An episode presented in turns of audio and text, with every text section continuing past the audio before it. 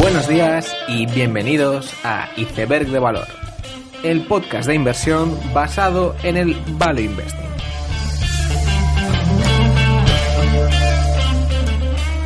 Bienvenidos los seguidores de las apuestas deportivas, bienvenidos a Iceberg de Valor. En esta segunda semana de enero tenemos ya el prospecto de la salida a bolsa de Casper, la empresa de venta de colchones online. Esta no es la primera vez que este tipo de empresa sale a cotizar y por lo general los casos anteriores no auguran un buen resultado para los accionistas de empresas de venta directa al consumidor de este tipo. If Sleep y Purple no lo han hecho muy bien y Casper sigue quemando mucho dinero solo para existir y creo que el tiempo ha demostrado que muchos negocios directos al consumidor, estilo Blue Apron, pues suelen tener bastantes problemas para entrar en flujos de caja positivos y tener buenas retenciones, por lo que hay que ser consciente de que mucha gente estará mirando Casper por el lado corto y probablemente el interés también para ponerse corto sea muy alto. En todo caso, habrá que ver pues, la información que publican. Por ahora eh, tenemos la S1 y ya hay una métrica un poco especial ya que comparan el gasto de marketing con las ventas obtenidas. Y nótese que cuando se dan estas métricas lo que hay que comparar es el gasto en marketing con el beneficio bruto obtenido y no las ventas lo que traduciendo al caso de Casper pues pasaría de obtener 3 dólares de ventas por cada dólar de marketing a un dólar y medio de beneficio bruto por dólar de marketing, lo cual no es mucho.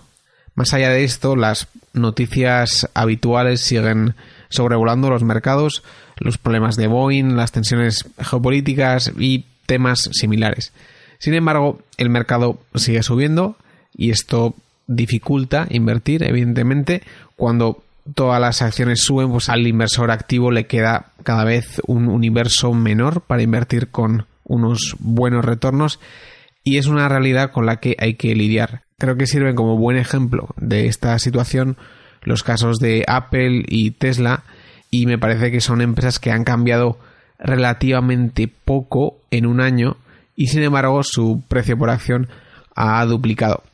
Nadie sabe cuándo va a acabar esto, pero lo más importante es que ocurra lo que ocurra, pues hay que seguir trabajando para encontrar empresas atractivas donde invertir.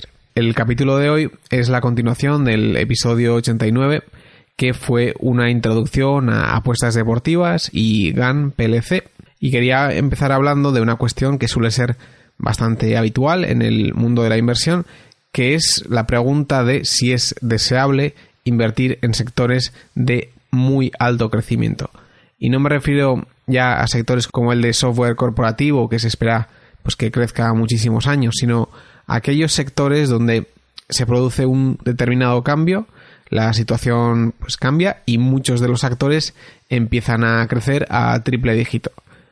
Aunque para el público no entendido en finanzas es este tipo de situaciones el que suele ser más propicio para invertir, pues muchas veces la realidad suele ser precisamente la contraria a esto. Hay muchísimas industrias que crecen a pasos muy muy rápidos y sin embargo conseguir unos retornos ya solo aceptables en este contexto ha sido casi imposible. Por lo tanto, creo que hay que definir aquellas características que hacen que una industria en hipercrecimiento sea mm, adecuada o deseable para invertir. Yo pondría tres condiciones. La primera condición es que una vez haya pasado ese periodo de hipercrecimiento, los jugadores que queden puedan desarrollar ventajas competitivas sobre el resto. Es decir, será importante que todo ese crecimiento que va a haber en ese sector sea capturado por unas empresas y que estas empresas puedan conservar ese negocio sin que otras les quiten el puesto. La segunda condición es que debería ser una industria de unos retornos sobre la inversión adecuados al menos. Si para proveer todo ese crecimiento la empresa debe gastar muchísimo en maquinaria, equipos o inventario, tarde o temprano tendrá que financiarse con deuda o a través de ampliaciones de capital. Y por último, en este mercado hipotético de hipercrecimiento, debería ser uno en el que elegir a los ganadores sea posible o al menos que no sea una completa quimera. Creo que quizás este punto es el más difícil de todos, ya que en mercados muy incipientes no es fácil encontrar aquellas empresas que mejor lo van a hacer dentro de cinco años. Tomando algunos ejemplos bastante recientes, pues toda la industria de la marihuana y el CBD es uno con gran crecimiento reciente debido a su legalización en varios estados americanos y de hecho creo que es una industria que no está tan mal como unos piensan. Por ejemplo, mi sensación es que una vez pasado esta fase de, de hipercrecimiento, pues quedarán ciertas marcas de CBD y que los clientes no van a estar probando cada día una marca diferente, sino que ciertas marcas tendrán que ir consolidando ese mercado. Tomando como ejemplo la industria alimentaria, la gente no está constantemente cambiando las marcas de comida que compra, sino que se suele acostumbrar a aquellas que más le gustan. En la industria de medicamentos también, que comparte ciertos aspectos con el CBD, la gente tampoco prueba medicamentos constantemente, sino que las alternativas se suelen consolidar. Mi razonamiento es que el CBD comparte características con estas industrias y que por ello podrían crearse marcas defendibles eh, de CBD en el futuro. Además, también pienso que será una industria con buenos retornos sobre la inversión, que el gasto en I+D se reducirá, llegado el punto, y al ser un producto con cierto valor añadido, las rentabilidades sobre el capital pues tienen que ser al menos decentes. Sin embargo, lo que ahora mismo sí que es extremadamente difícil es poder elegir aquellas empresas que van a ser ganadoras dentro de 5 años. Yo no sé si Tilray lo va a hacer bien dentro de 5 años o habrá otros ganadores. En el caso de Beyond Meat es un caso similar de hipercrecimiento y yo no sé si Nestlé va a sacar una carne vegana que tenga más éxito. Por lo que en este caso también es muy difícil elegir ganadores y además creo que las marcas que se creen, al contrario que en el CBD, van a ser más débiles y que las ventajas van a ser menores. Por último, si nos vamos al caso de los paneles solares hace ya varios años, en este caso ninguna de las tres condiciones se cumple no hay diferenciación, los retornos es probable que fueran inciertos en su día y además la rentabilidad sobre el capital es mala y en general esto suele ser bastante habitual en todo lo relacionado con materias primas nuevas y también pues hardware tecnológico nuevo. Por ejemplo, yo he estado leyendo sobre el gas natural renovable, que se trata de un nuevo uso del gas natural y en este caso también, pues los crecimientos son de triple dígito, sin embargo, los gastos de CAPEX son muy altos y además el futuro es muy incierto. Por lo tanto, aunque es relativamente fácil encontrar una industria con gran crecimiento, lo realmente difícil es encontrar pues un sector que tenga unas características favorables a crear pues empresas muy buenas o compounders. Quizás es por esto mismo por lo que el mercado de apuestas en Estados Unidos me atrajo tanto. Se trata de un sector que en el resto del mundo ya está maduro y al que se le abre un territorio de 350 millones de personas con alto poder adquisitivo que antes tenían ilegalizado apostar fuera de casinos.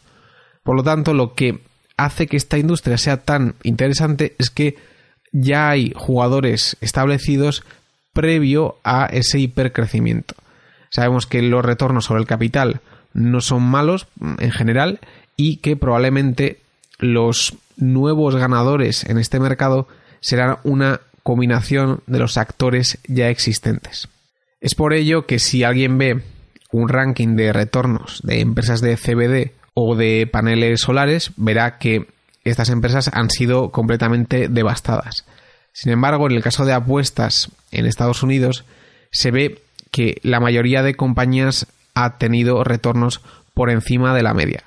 Es verdad que la que mejor retorno ha tenido ha sido GAN, pero había muchas formas de jugar esta partida y creo que las sigue habiendo hoy en día.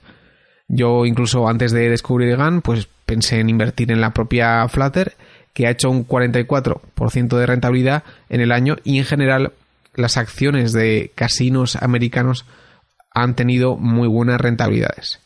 Como muestra de esto, para que se vea que a veces es relativamente fácil conseguir buenas rentabilidades si tienes los vientos de cola adecuados, por ejemplo, Full House Casino, una microcap, en el Q3 muestra en su presentación que con la legalización de las apuestas hará 9 millones más de EBITDA frente a los 17 millones anteriores. En consecuencia, pues la acción ha subido un 66% este año. Con esto lo que quiero decir es que una vez de que detectas que el tablero en cierto sector va a cambiar, si identificas dos, tres actores que se puedan aprovechar, no es tan difícil adelantarse al mercado. Yo, aunque hablé de GAN, pues también compré Evolution Gaming, Diamond Eagle para luego venderlo y Aspire Global. Todas estas últimas pues con pesos bastante menores. Por lo tanto, y como resumen, este fenómeno de legalización de las apuestas deportivas en Estados Unidos pues parece que tiene como característica que aun teniendo ese gran crecimiento, los actores que se pueden aprovechar de ese crecimiento son más o menos conocidos, por lo que creo que se producen esas condiciones idóneas para invertir. Voy a hacer un pequeño resumen del capítulo anterior como introducción al mercado de apuestas y como mencioné la anterior vez, este sector es, como se puede decir, un neto negativo para la sociedad, ya que es precisamente la gente más pobre, con menos estudios, la que más juega y la que más apuesta, convirtiéndose en una especie de impuesto regresivo. Esto hace que en los países maduros, pues el regulador esté castigando de forma brutal a estas empresas. En Inglaterra redujeron a dos libras el máximo de apuestas en máquinas tragaperras. En otros países están ilegalizando la publicidad exactamente igual que ocurre con el tabaco y así un largo etcétera. Además, estas medidas han sido intensificadas especialmente en el 2019, por lo que toda empresa Pure Play europea eh, ha saltado por los aires, ya sea Catena Media, Gaming Innovation, Excel Media y un largo etcétera. Para muchos jugadores es una situación de doble velocidad especialmente para William Hill y compañía, con Europa muy atacada y Estados Unidos yendo como un cohete. Entonces, ¿qué es lo que ocurrió en Estados Unidos? En junio de 2018 se denega el PASPA, que era la regulación que hacía que no se pudiera apostar fuera de casinos en Estados Unidos. Con ello empieza un proceso bastante lento de regulación estado a estado que comenzó en New Jersey nadie sabe cuántos eh, estados van a legalizar eh, a las apuestas deportivas o las apuestas en general, pero hay incentivos para que esto ocurra en muchos sitios. Para empezar, aprobar las apuestas significa mucho más dinero en impuestos, lo cual todo político quiere. Además, si un estado vecino aprueba la regulación, pues tu población, quieras que no, se suele trasladar a esta población vecina para apostar, por lo que acabas perdiendo mucho dinero de impuestos con tu vecino. Estas dinámicas han hecho que muchos estados ya hayan regulado el juego y que en algunos ya esté eh, funcionando plenamente. New Jersey, Pensilvania, West Virginia, Indiana, New Hampshire, Colorado, Iowa lo tienen ya o lo tienen bastante cerca. Y esto es un mercado negro originalmente de 150 mil millones de dólares que está saliendo a la luz. Entonces, una particularidad que sucede en Estados Unidos es que los casinos tienen un poder especial, algo que en Europa no ocurre para nada. Eso hace que absolutamente todos los jugadores, todas las empresas que quieran entrar a Estados Unidos se tengan que asociar con casinos locales que son los que tienen la licencia para apostar realmente. Y de hecho, eh, como muestra del poder de los casinos, si vas al estado de New Jersey, vemos que en este estado FanDuel se ha asociado con Meadowlands, que es un emplazamiento de carreras de caballos, pues hay una compañía cotizada llamada Arc Restaurants que tiene la propiedad parcial de Meadowlands. Pues yendo al transcript del Q3 de Arc Restaurants, vemos que FanDuel pagó 7 millones y medio para asociarse con este emplazamiento y llevarse la licencia y luego 7 millones y medio más contra beneficios futuros. Así, pues FanDuel pagó un total de 15 millones por tener la licencia en New Jersey, pues y además pagar una comisión por las ventas futuras. Esto creo que da una idea de las cantidades que se están moviendo para tener un acceso a este mercado tan atractivo. Por lo tanto, la primera característica de Estados Unidos es esta aprobación progresiva estado a estado y el poder que tienen los casinos en este proceso. Y por otro lado, el gran poder que tienen las compañías de fantasy. Las plataformas de fantasy sports son eh, aquellas en las que los usuarios pues, hacen equipos y compiten contra sus amigos. Después de gastos increíbles en publicidad, pues este mercado consolidó en DraftKings y FanDuel, que trataron de fusionarse, pero no lo consiguieron debido a que la FTC pues, les acusó de monopolio. Con la legalización de las apuestas, estas compañías han transicionado a este sector y son claras dominadoras con cuotas de mercado combinadas del 80% en todos los estados que están presentes. Además, como estas plataformas de apuestas tienen cierto componente mm, de efecto red social, esto ha hecho que tengan cierto foso que mm, comparado con los operadores europeos William Hill, 88, etcétera, pues sea una ventaja notable. Entonces, habiendo explicado estas dos diferencias entre Europa y Estados Unidos, las licencias y por otro lado el poder del fantasy, hay que hacer un comentario general de la industria y para empezar existen pues las compañías de cara al consumidor, que son William Hill, Betfair, las compañías de fantasy.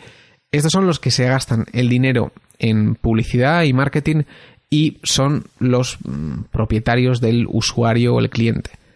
Y entonces estas plataformas a su vez contratan una serie de empresas que dan servicios auxiliares. Por ejemplo, si estamos hablando de apuestas deportivas, necesitarás un gestor de apuestas, un motor de apuestas deportivas como es el de Cambi, el de SBTech o el de IGT. Y luego hay otras empresas que te hacen la gestión de integrar ese motor de apuestas, gestionar las cuentas, gestionar pagos, localización, regulación.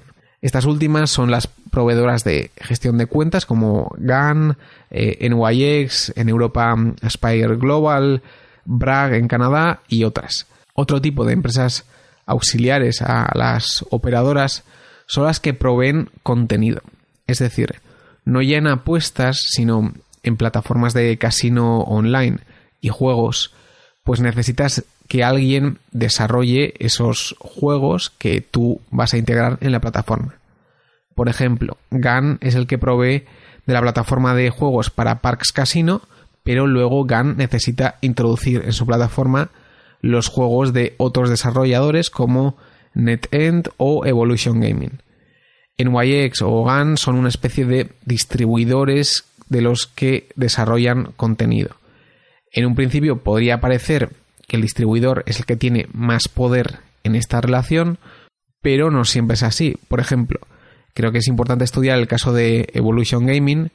Evo es la líder por un amplísimo margen en la división de casino en vivo en todo el mundo. ¿Qué es el casino en vivo? Casino en vivo es que tú entras en una mesa a jugar Blackjack online desde tu ordenador, pero en vez de que sea un juego completamente digital, tienes literalmente a una persona que es una especie de presentador que físicamente te da cartas a través de la pantalla y puedes hablar con él, etcétera. Creo sinceramente que Evolution Gaming es la empresa más tipo Black Mirror que he visto en mi vida. Y el asunto es que este sector de casino en vivo crece un 22% de media. Y dentro de esto Evolution crece con un 50%. Unos crecimientos bestiales con un margen de free cash flow de más del 30%, retornos sobre el capital tangible altísimos y, un largo etcétera.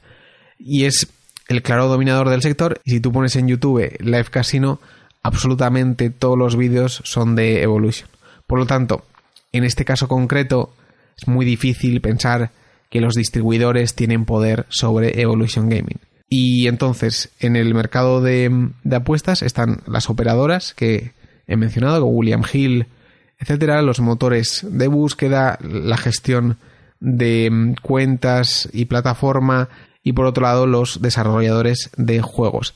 Finalmente, luego existen todo tipo de empresas periféricas como los lead generators que suelen ser bastante dependientes a factores externos como eh, los algoritmos de Google. Y, de hecho estos casos de lead generators son curiosos porque son eh, la mayoría de las veces historias de crecimiento inorgánico con muchísimos earnouts que tarde o temprano acaban saliendo por los aires. Creo que Catena, Excel Media son representativos de esto y algo que todavía no ha ocurrido con, con Better Collective, pero que podría darse el caso.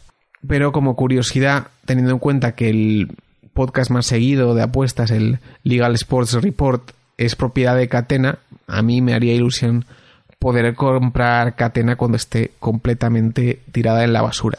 Estos serían, por lo tanto, los actores principales del sector y quería hacer un comentario sobre diferentes empresas. Como he dicho, Evolution Gaming es un generador de contenido de casino en vivo que se puede decir que es la compounder más clara del sector y quizás es la empresa con menos riesgo que, que hay. Sigo teniendo dudas de por qué Playtech no le consigue robar cuota, pero la realidad es que a nivel de ejecución lo están haciendo muy bien en Estados Unidos también, por lo que los crecimientos mm, se van a mantener. En este contexto lo que hay que decir también es que Estados Unidos lo que está legalizando realmente eh, son apuestas deportivas. El juego en su forma más general también se está regulando. Sin embargo, es todo una regulación más estricta que lo que hará es limitar la población a la que eh, pues este contenido le pueda llegar al contrario que en las apuestas deportivas. La otra empresa que quiero mencionar es DraftKings.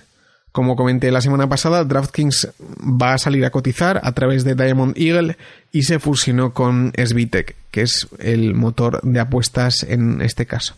Cuando se publicó la fusión no se sabían los datos de márgenes de DraftKings, pero esta semana sí que se han sabido y personalmente me han parecido decepcionantes.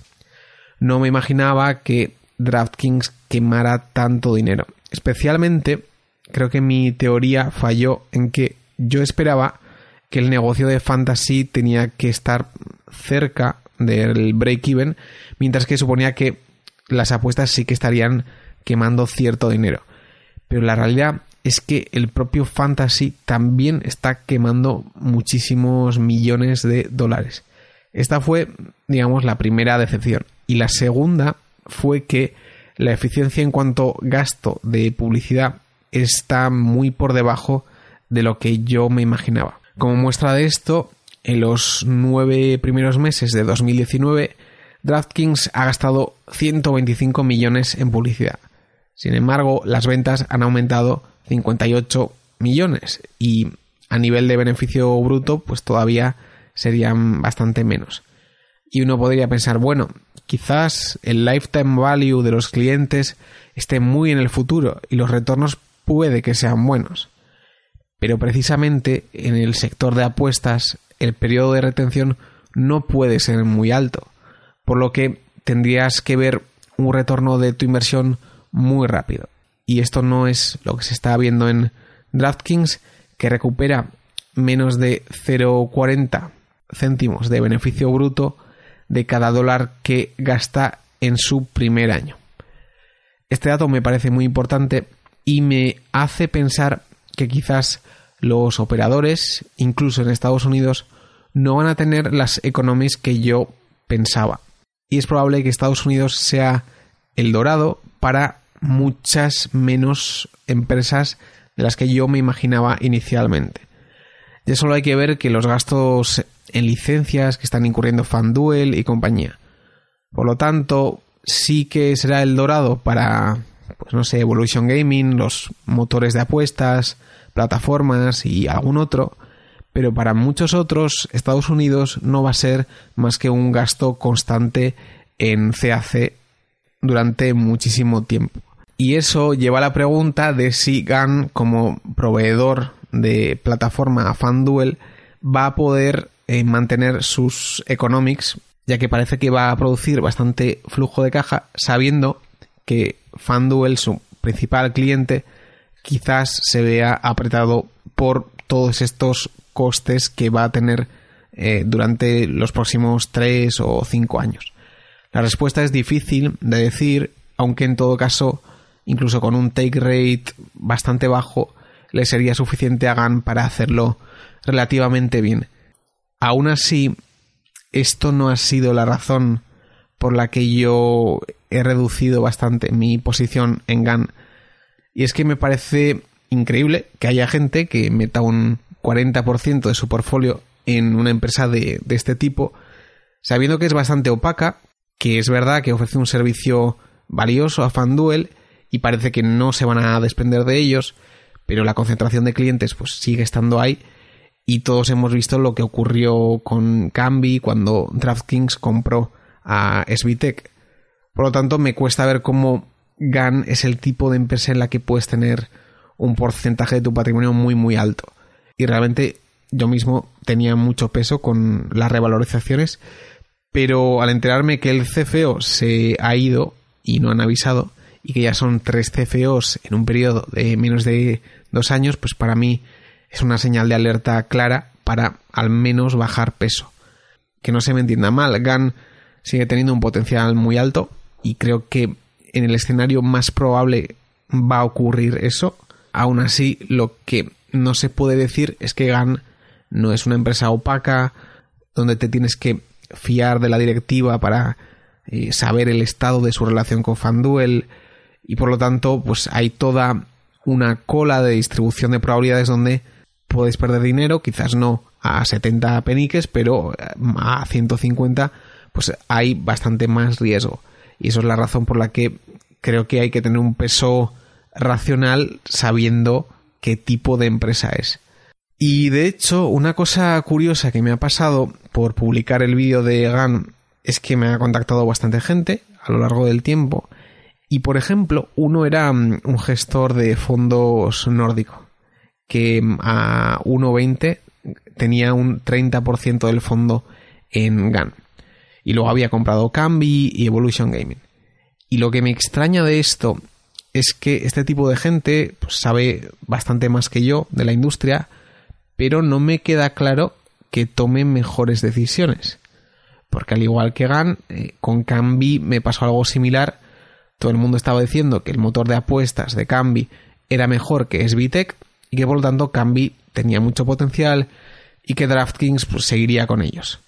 Y si esto fuera verdad, pues a mí me, hubiera encantado comprar Cambi, pero la realidad es que era conocido por todo el mundo en la industria que DraftKings estaba hablando con SBTech con la intención de fusionarse. Y esto lo ha dicho bastantes veces Dustin Gauker de Legal Sports Report. Entonces, me parece curioso al menos cómo mucha gente mira hacia otro lado cuando existe un peligro real de que haya un cisne negro o que un riesgo se materialice. Y en todos estos casos siempre es de gente que sabe mucho de un sector, pero que se confía y que alguien con una visión mucho más superficial pues puede llegar a tomar decisiones mucho mejores. Y esta gente son los mismos que dicen que como DraftKings ha pagado seis veces ventas por SBTech, pues Cambi vale eso. Y este razonamiento es erróneo, porque SBTech vale seis veces ventas dentro de DraftKings, pero fuera valdría otra cosa y es por eso que eh, esa valoración no se puede aplicar a Cambi. Entonces, en este mercado de mm, alto crecimiento ha habido ganadores y creo que va a seguir habiendo empresas que lo van a hacer muy bien. Creo que el primer tren de oportunidades pues ya ha pasado, pero vendrán otros. Creo que este tren ha sido el de los primeros 18 meses de legalización, con New Jersey Pensilvania acelerándose, y por otro lado, con la fusión de grandes operadores como Stars Group y Flutter, DraftKings y SBTech. En general sigo muy interesado en comprar más empresas del sector, me gusta GAN, me gusta Evo, pero no me importaría comprar más. Eso sí, sabiendo que no todos los jugadores van a ser capaces de obtener beneficios y flujo de caja positivo en Estados Unidos y que esto va a ser más difícil en general de lo que yo me imaginaba. Y por otro lado, que es un mercado que está cambiando constantemente y que hay que ser flexible a la hora de elegir tus jinetes, por así decirlo. Con este comentario termino el episodio, espero que os haya gustado, nos vemos la siguiente semana y seguid aprendiendo.